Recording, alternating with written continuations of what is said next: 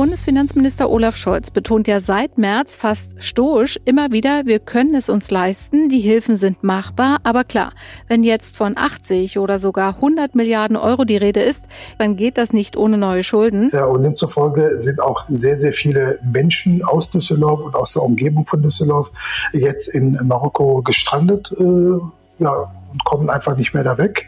Äh, und das schon seit einer geraumen Zeit. Also eigentlich schon Ende Februar, Anfang März. Das sind unsere Themen heute. Dazu die aktuellsten Entwicklungen in Nordrhein-Westfalen. Mein Name ist Helene Pawlitzki. Coronavirus in NRW. Die Lage am Abend. Ein Podcast-Spezial der Rheinischen Post. Unterstützt uns, damit es diesen Podcast weitergibt, mit einem RP Plus Abo für weniger als 5 Euro monatlich. Das Angebot findet ihr auf rp-online.de slash Aufwacher-Angebot. Und jetzt reden wir weiter über Geld. Und zwar richtig, richtig viel Geld. Milliarden von Euro. Die Große Koalition will ein Konjunkturpaket beschließen. Der Wirtschaft soll weiter geholfen werden. Doch die Frage ist, wie gibt man das Geld am sinnvollsten aus? Wie bringt es eigentlich am meisten? Bei zentralen Punkten gibt es unterschiedliche Auffassungen bei Union und SPD. Dazu gehören eine Entlastung von Kommunen, die Steuerentlastungen für Unternehmen, ein Familienbonus und Autokaufprämien. Diane Kramer berichtet für die Deutsche Presseagentur die DPA aus Berlin. Diana, es werden schwierige und auch lange Verhandlungen, oder? Ja, es sind wahnsinnig viele Stellschrauben und die Meinungen und Vorstellungen gehen da zum Teil weit auseinander. Es stand ja schon vorher fest, dass die Verhandlungen bis tief in die Nacht gehen werden. Nun ist schon durchgesickert, dass es heute und auch in der Nacht wohl keine Einigung geben wird. Morgen Vormittag nach der Kabinettssitzung soll es weitergehen. Man will sich ohne Zeitdruck mit den einzelnen Themen beschäftigen, heißt es. Und das macht aus meiner Sicht auch Sinn, morgen morgen nochmal mit ausgeschlafenen Köpfen das alles festzuzurren als nächtliche Schnellschüsse, mit denen morgen dann schon wieder eine Seite nicht leben kann. Welche Punkte sorgen denn jetzt besonders für Zündstoff? Es sind sehr viele, weil es ja auch um alle Bereiche gehen soll. Letztlich sind ja auch alle Bereiche von der Corona-Krise betroffen. Aber für Debatten sorgen vor allem die Kaufprämien für Autos. Hier gibt es viel Protest und auch viel Unmut, warum schon wieder dieser Branche geholfen wird. Schließlich gab es ja 2009 in der Wirtschaftskrise mit der Abwrackprämie schon für die Autoindustrie massive Hilfe. Hilfe. Andere Branchen fühlen sich da benachteiligt, auf jeden Fall nachvollziehbar. Fakt ist aber auch, der Wirtschaftsmotor Deutschland springt nur dann an, wenn die Menschen konsumieren. Deshalb sind Kaufprämien ein wirksames Mittel. Diese müssen allerdings auch gerecht und nachvollziehbar verteilt werden. Jetzt ist ja von vielen Milliarden Euro die Rede. Geht das? Also Bundesfinanzminister Olaf Scholz betont ja seit März fast stoisch immer wieder, wir können es uns leisten, die Hilfen sind machbar. Aber klar, wenn jetzt von 80 oder sogar 100 Milliarden Euro die Rede ist, dann geht das nicht ohne neue Schulden. Und da muss Augenmaß her. Das sagt auch der ehemalige Fraktionsvorsitzende der Union, Friedrich Merz, bei NTV. Das ist genau der Punkt, der mir große Sorgen macht, dass wir jetzt kurzfristig zu viel Geld ausgeben und langfristig zu hohe Schulden haben werden, die die nächste Generation stark belasten. Auch CSU-Chef Markus Söder warnt davor, die 100 Milliarden Euro Grenze zu überschreiten. Die SPD ist bisher gegen eine Obergrenze. Das Thema bleibt also auch spannend. Wenn diese Riesensummen morgen verteilt werden, ist dann Land in Sicht? Die Liste der Wünsche, aber auch der Bedarf ist ja riesig. Neben Autoprämien, Familienbonus, Geld für die Gastronomie, die Reisebranche, aber auch die Künstlerszene geht es ja auch um die Entlastung der Kommunen. Hier gilt jetzt zu entscheiden, wo wird schnell Hilfe gebraucht. Das ist natürlich mitten in der Krise fast überall der Fall. Aber das Konjunkturprogramm muss gleichzeitig ein Programm sein, das langfristig angelegt ist und auch langfristig wirkt. Denn auch wenn der Finanzminister immer sagt, wir können es uns leisten, unerschöpflich ist der Haushalt ja nicht. Und der Staat kann ja auch nicht jedes Jahr weitere Milliarden an Hilfen und damit auch an Schulden nachlegen. Gleich geht es hier um Deutsche, die wochenlang im Ausland festsaßen. Und das trotz der vielen Rettungsflüge. Regionen von Marokko wurden nämlich nicht angeflogen. Vorher diese Nachrichten. Das ist die Lage am Dienstag, dem 2. Juni 2020 um 16 Uhr. In NRW gibt es laut Robert Koch Institut 38.100 bestätigte Fälle. Mindestens 1.598 Menschen sind in NRW an den Folgen einer Covid-19-Erkrankung gestorben. 34.815 Menschen wurden als genesen registriert. Schauen wir auf die Zahl der Neuinfektionen in den letzten sieben Tagen. Da fällt besonders der Kreis Kleve auf. In absoluten Zahlen haben sich 51 Personen neu infiziert. Das sind etwas mehr als 16 Neuinfektionen pro 100.000 Einwohnern. Im Kreis Borken gab es 39 Neuinfektionen, in Düsseldorf 65 Neuinfektionen in den letzten sieben Tagen. Das entspricht jeweils etwa 10 Fällen pro 100.000 Einwohnern. Überall sonst in NRW gab es weniger als 10 neue Fälle pro 100.000 Einwohner in den letzten sieben Tagen. In weiten Teilen des Landes waren die Zahlen der Neuinfektionen einstellig. Immer die aktuellsten Zahlen und Nachrichten findet ihr in unserem Live-Blog auf RP Online. Am Kommunalwahltag am 13. September drohen aufgrund der Pandemie in den Wahllokalen personelle Engpässe. Der Grund? Die Menschen, die normalerweise als Wahlvorstände agieren, sind in der Regel fortgerückten Alters. Damit gehören sie zu einer Risikogruppe. Das könnte ein Problem werden, sagt der NRW-Präsident des Städte- und Gemeindebundes Roland Schäfer unserer Redaktion. Er befürchtet, dass mancher davor zurückschreckt, sich freiwillig zu melden. Manche Städte haben laut Schäfer einen Urlaubsstopp verhängt, um notfalls auf eigene Mitarbeiter zurückgreifen zu können. Er glaubt aber insgesamt nicht, dass die Wahl noch verschoben werden muss. Die praktischen Probleme könnten die Kommunen bewältigen. Beim Verfassungsgericht in Münster sind bislang vier Klagen gegen den Wahltermin eingegangen. Manche Parteien oder Kandidaten argumentieren, sie könnten keinen vernünftigen Wahlkampf machen, ein weiteres Argument lautet, dass ältere Wähler durch das Coronavirus abgeschreckt werden könnten, ins Wahllokal zu gehen. Gesundheitsminister Jens Spahn will mehr Corona-Tests. Das könnte in diesem Jahr bis zu 7,6 Milliarden Euro kosten. Das geht aus einer Stellungnahme des Spitzenverbands der gesetzlichen Krankenkassen hervor, die der neuen Osnabrücker Zeitung vorlag. Der Kassenverband warnt, dass dann die Beiträge zur Krankenversicherung steigen müssten, und zwar um 0,8 Punkte. Das betrifft 73 Millionen gesetzlich Versicherte.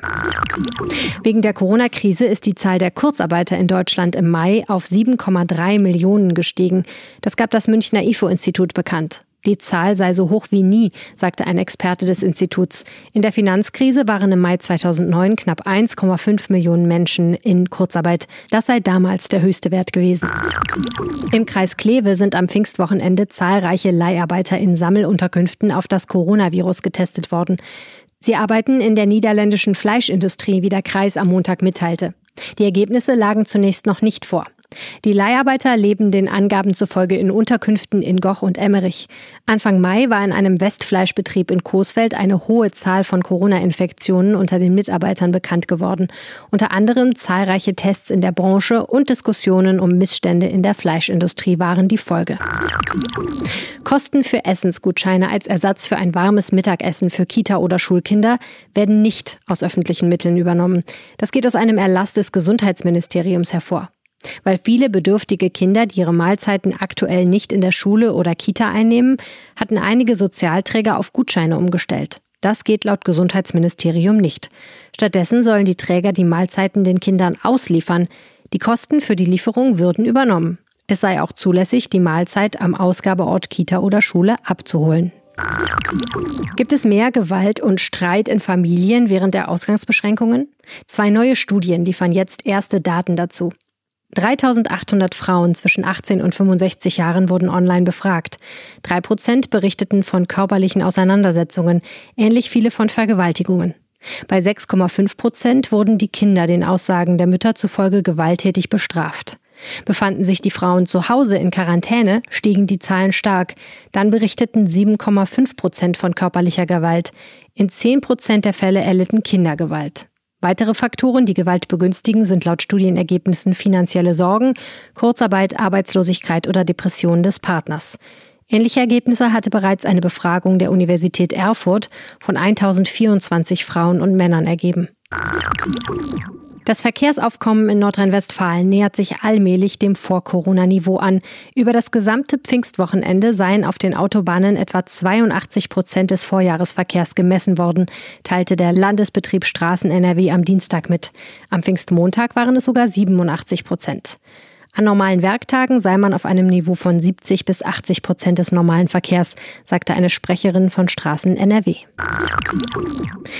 In Düsseldorf lebt eine der größten Communities von Marokkanern in Deutschland. Viele von ihnen reisen regelmäßig in das Land, in dem sie, ihre Eltern oder Großeltern geboren sind.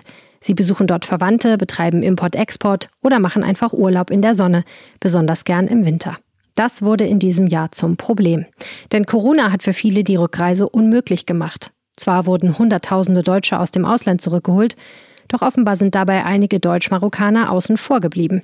Das berichtet Sami Shashira. Er ist wissenschaftlicher Mitarbeiter am Institut für Islamische Theologie der Universität Osnabrück und hauptamtlicher Mitarbeiter der Aktion Gemeinwesen und Beratung in Düsseldorf. Herr Shashira, erzählen Sie uns doch bitte als erstes mal von der Region Nador in Marokko. Ja, das ist eine äh, Region in äh, Nordost-Marokko, äh, direkt am Mittelmeer, äh, direkt auch neben äh, den sogenannten europäischen äh, externen Festland, äh, nämlich vornehmlich die zwei spanischen Enklaven in Nordmarokko, Ceuta und Melilla. Äh, und das ist eine Region, aus der eine äh, signifikante Anzahl marokkanischstämmige Deutsche herkommen, äh, nämlich fast 50 Prozent, wenn nicht sogar ein bisschen mehr, äh, sozusagen der äh, Marokkaner, die in Deutschland leben eben tatsächlich aus dieser Region stammen. Und daher gibt es natürlich sehr rege und sehr enge Beziehungen zwischen Deutschland, vor allem NRW, vor allem Düsseldorf äh, und eben der Region Nador. Wie ist das mit Corona in Marokko? Kann man sich das ähnlich vorstellen wie hierzulande, auch von Zeitrahmen her, seit wann bekannt ist, dass es diese Erkrankung gibt und dass das eine weltweite Pandemie ist? Ich meine, gut, das ist natürlich logischerweise überall angekommen, aber Wann genau war klar, auch in Marokko, dass es Einschränkungen geben wird und wie ist das Leben da aktuell? Ja, also relativ früh. Also die Ereignisse haben tatsächlich fast äh, alle Länder weltweit nahezu sozusagen zur gleichen Zeitpunkt erreicht. Aber in Marokko ging das schon im Februar los äh, mit äh, sehr drastischen Maßnahmen, Einschränkungen von Grundrechten, Bewegungsfreiheiten und so weiter. Äh, und tatsächlich äh, äh wurde es äh, richtig dramatisch ab dem 15.03., äh, wo das Land Marokko sozusagen sämtliche ähm, äh, Reisewege gesperrt hat, also den Luftraum, äh, sozusagen eine Sperrung auf den Luftraum verhängt hat, äh, inklusive äh, Fähren, Züge und so weiter. Im Prinzip blieb das ganze Land äh, still. Äh, und dazu äh, hat das Land aber auch nochmal eine Ausgangssperre verhängt, rigoros, mit äh, drakonischen Strafmaßnahmen bei Zuwiderhandlungen äh, plus ein Reiseverbot äh, nach Marokko und aus Marokko. Ja, und das macht natürlich die Situation etwas dramatischer, als wir es hier in Deutschland erleben. Da sind eben die Sanktionen nochmal ganz anders oder in ganz anderer Qualität als bei uns. Absolut. Sie haben ja vorhin gesagt, viele Deutsch-Marokkaner, sage ich jetzt mal, die hier leben, stammen aus der Region Nador und haben dort Wurzeln. Das heißt natürlich auch, dass sie gelegentlich mal dorthin zurückfahren. Und das ist wahrscheinlich der Grund, warum dann doch relativ viele Deutsche dort in Nador sind und waren. Ne? Absolut, immer noch sind leider. Also äh, man muss schon sagen, die marokkanische Community lebt jetzt zwar schon in der dritten und vierten Generation in Deutschland, also seit 50, 60 Jahren. Und einer ihrer Hauptballungszentren ist tatsächlich Düsseldorf. Also man könnte sogar schon fast sagen, dass Düsseldorf so was wie die Hauptstadt äh, der ähm, deutsch-marokkanisches Community-Leben in Deutschland ist. Äh, und dennoch gibt es natürlich traditionell und auch historisch sehr viele und sehr enge Beziehungen eben zur, zur Region Nador. Und demzufolge sind auch sehr, sehr viele Menschen aus Düsseldorf und aus der Umgebung von Düsseldorf jetzt in Marokko gestrandet. Äh, ja, und kommen einfach nicht mehr da weg. Äh, und das schon seit einer geraumer Zeit. Also eigentlich schon Ende Februar, Anfang März. Und die ersten Flüge, die jetzt äh, wieder starten, so dass äh, sukzessiv langsam die Leute wieder zurückkehren, das geht, ging erst seit ein paar Tagen los. Wie haben Sie davon erfahren, von dieser Problematik? Ich habe äh, zunächst einmal davon erf äh, erfahren, weil, äh, und das ist wirklich äh, hervorragend, also ich finde das eine ganz tolle Entwicklung, dass sich sozusagen weit über 800 bis 900 äh, Menschen, also Düsseldorferinnen und Düsseldorfer und ganz viele aus vielen anderen Städten in Nordrhein-Westfalen, äh, die eben dort in äh, NATO gestrandet sind, sich organisiert haben über Social Media und hauptsächlich über WhatsApp-Gruppen. Also es gibt inzwischen ganz viele WhatsApp-Gruppen, die da entstanden sind und erreichen ein wirklich sehr, sehr hohen Anteil äh, an der Menschen, die dort Hilfe brauchen und versuchen über diesen Weg A, Informationen auszutauschen, aber auch B, äh, sagen, Tipps zu geben, aber auch eine konkrete Hilfe zu organisieren. Wo bekomme ich bestimmte Medikamente, die ich jetzt brauche und äh, an die ich jetzt erstmal ohne weiteres nicht drankomme? Äh, wenn ich ein Übernachtungsproblem habe, wer, wer kann mir da helfen? Wenn, äh, also für diverse ganz konkrete Problemstellungen äh, sind eben diese WhatsApp-Gruppen entstanden und die funktionieren wirklich recht gut. Äh, und da kann man den Administratoren dieser Gruppen nur einen großen Lob aussprechen, weil die machen da wirklich eine unfassbar wichtige und großartige Arbeit. Erzählen Sie uns doch mal, was Sie da so mitsehen und mit beobachten. In welcher Situation sind die Menschen, die in Nado sind? Also sind die touristisch dort? Sind die für längere Zeit dort gewesen? Was fehlt denen da jetzt, wenn sie dort waren? Mal abgesehen von der Tatsache, dass sie natürlich gerne möglicherweise irgendwann wieder zurück nach Deutschland wollen. Genau, also zunächst einmal fehlt ihnen tatsächlich an konkrete Beratung und Begleitung und irgendwie eine, eine irgendwie geartete Form der Betreuung. Wir müssen einfach sehen, unter den Menschen gibt es eine ganz, eine ganze Reihe von Menschen, die eben äh, massive Problemstellungen haben. Zum Beispiel ganz viele Menschen mit konkreten Behinderungen. Die sind darauf angewiesen, dass sie bestimmte Medikamente äh, nehmen müssen, dass sie eine bestimmte Art und Weise der Versorgung brauchen, auf die sie jetzt erstmal nicht äh, sagen, vorbereitet äh, sind oder waren. Äh, das Medikamentenvorrat, den sie mitnehmen, der war natürlich für die Zeit angedacht, in der sie regulär da hätten bleiben wollen. Aber jetzt verlängert sich das jetzt alles und das ist alles sehr schwierig mit der Versorgung. Dann haben wir eine ganze Reihe von Menschen, die konkrete Unterstützung brauchen. Zum Beispiel, was mache ich eigentlich, äh, wenn mein Arbeitgeber hier in Deutschland mich äh, für einen bestimmten Zeitraum erwartet, dass ich wieder meinen Dienst antrete, den ich aber nicht antreten kann, weil ich eben dort festsetze. Äh, wie schaut's aus mit dem ganzen Informationsfluss zum Thema Rückkehr? Wann, sie, dann gibt es wieder die nächsten äh, Flüge, wo kann ich mich registrieren, wo kann ich mich anmelden, wie komme ich dann wieder nach Hause, wie gehe ich mit der Situation vor Ort äh, klar. Es gibt eine Ausgangssperre, es gibt ein Reiseverbot, wie kann ich meine Versorgung organisieren, wie kann ich, also es gibt eine wirklich eine ganze Reihe von Problemstellungen, äh, mit denen die Menschen dort konfrontiert werden. Die improvisieren im Moment sehr viel, wie gesagt, auch über diese WhatsApp-Gruppen. Da versucht man sich irgendwie gegenseitig zu unterstützen. Äh, aber das könnten wir tatsächlich äh, besser machen, wenn man eine, sagen wir, institutionalisierte Form der Unterstützung vor Ort hätte. Zum Beispiel durch die deutsche Botschaft in Rabat, die eben sagen, sowas wie eine Dependance, ein Honorarkonsul oder, eine ähnliche Form der Betreuung organisieren hätten müssen, finde ich. Wieso kümmert sich denn die deutsche Botschaft in Rabat nicht um die Menschen in Nador? Ja, also ich, ich, will jetzt nicht sagen, sie kümmert sich nicht. Also die äh, deutsche Botschaft hat tatsächlich äh, sehr gute Arbeit geleistet, weil äh, kurz vor der vor der äh, Ausgangssperre und kurz vor dem Flugverbot äh, gab es ja tatsächlich eine Rückholaktion, äh, wo ganz viele Tausende von Menschen zurückgeführt werden konnten. Was man da kritisieren muss, ist einfach die, dass eben diese Rückholaktionen auf andere Gebiete in Marokko konzentriert waren, die sozusagen den äh, klassischen äh, touristischen äh, deutschen touristischen Verkehr sozusagen äh, analog äh, ver verlaufen. Also in der Region Agadir, in der Region Marrakesch und so weiter.